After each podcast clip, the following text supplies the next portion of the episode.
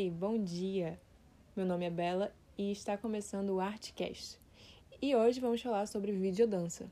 O que seria essa forma de expressão? Como ela é produzida? Como ela surgiu, tanto no Brasil como no internacional? E como essa videodança está disseminando aqui no Recife? Bom, aqui não irei dizer um conceito único para a videodança. Quero que as pessoas que não saibam o que é entendam minimamente. Ela é uma obra híbrida ela mistura o audiovisual com a dança. Mas dessa vez, a dança não é preparada para o palco, e sim para a câmera. Ela explora os recursos audiovisuais, seja posição ou ângulo da câmera, cenário, efeitos. A videodança ela possibilita várias interpretações. E dessa vez, quem são os coreógrafos?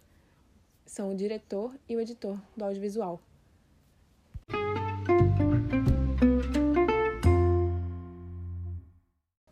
Foi que surgiu a videodança? Bom, ela surgiu há um tempo atrás, com experiências do coreógrafo Mercer Cunningham, em 1985. E foi filmada em Westbed, que era tipo uma residência para artistas. E logo recebeu esse mesmo nome também.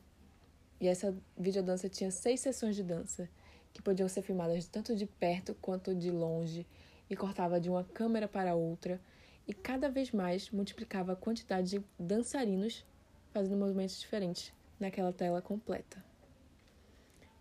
E aqui no Brasil temos registro de videodança desde os anos 70 também, mas ela só se consolidou como linguagem no ano 2000, com o trabalho da coreógrafa Ana Lívia Cordeiro, chamado de M3x3, que foi realizado com apoio da TV Cultura.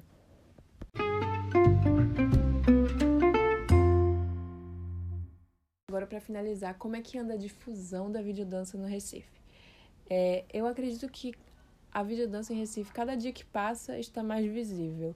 Estou deixando algumas fotos aqui com o nome de videodanças, seja ao lado ou embaixo da foto, tanto do Brasil como de outros países também.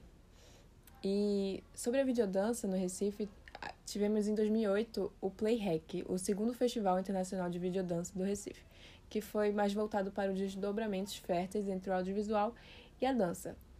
Em 2013, também teve um evento aqui em Recife que promovia o um encontro de profissionais de videodança, chamado de Conexões Criativas 2. Foi realizado pela CIA ETC, ou ETC, que também realizou a primeira edição, em 2009. Recentemente, o coletivo Encruzilhada trouxe Urtiga, uma videodança em 2018 que trazia à tona os pontos invisíveis da cartografia de uma cidade e foi exibida ano passado, 2020, no Festival Arte como Respiro, do Itaú Cultural. Também em 2020, e também de Pernambuco, teve espaço para videodança e videoclipe de uma música chamada Queda, da banda Rua do Absurdo. E por fim, em 2021, no início desse ano, foi apresentado o resultado da pesquisa de Marina Mahmoud, chamado Corpo Onírico Diálogos entre Meios, cujo tema é a relação de mulheres com a natureza.